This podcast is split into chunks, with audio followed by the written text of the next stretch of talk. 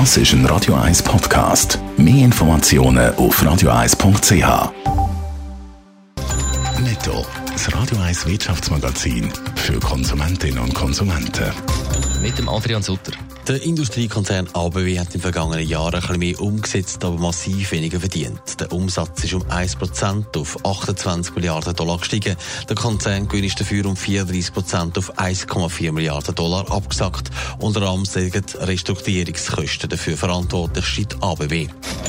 Der Coronavirus ist laut der Schweizerischen Nationalbank mitverantwortlich für den jüngsten Anstieg vom Schweizer Franken.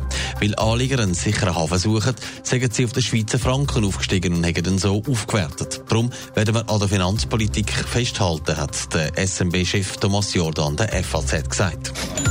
Höhere Sonderkosten haben die Autohersteller Ford zum Jahresende in die roten Zahlen gebracht. Im vierten Quartal ist bei Ford ein Verlust von 1,7 Milliarden Dollar angefallen. Schon vor einem Jahr hat der Autobauer einen Verlust von 100 Millionen müssen bekannt geben. Viele Autofahrerinnen und Autofahrer haben Mühe, um sich ihre eigenen Autonummern zu merken. Ich äh, gehöre dazu.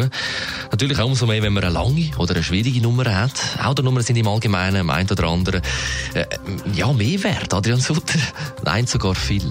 Ja, wer so eine Autonummer braucht, und das braucht man ja, wenn man Auto fährt, der kommt das Schild mit Zahlen und Kantonswappen eigentlich für gut 50 Franken über. Aber viele lange das eben nicht. Sie wollen eine lässige Nummer, eine, die möglichst tief ist, und für das zahlen sie gerne auch ein bisschen mehr. Wie die CA Medienzeitung ausgerechnet haben, verdienen Kantone mit sättigen Autonummern ein Heidengeld.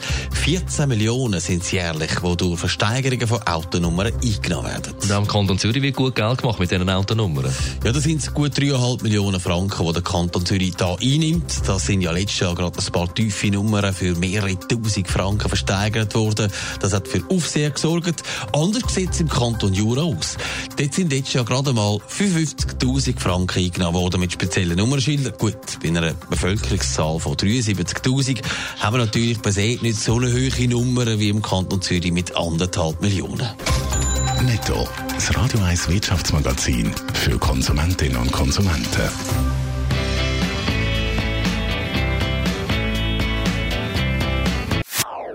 Das ist ein Radio 1 Podcast. Mehr Informationen auf radio1.ch.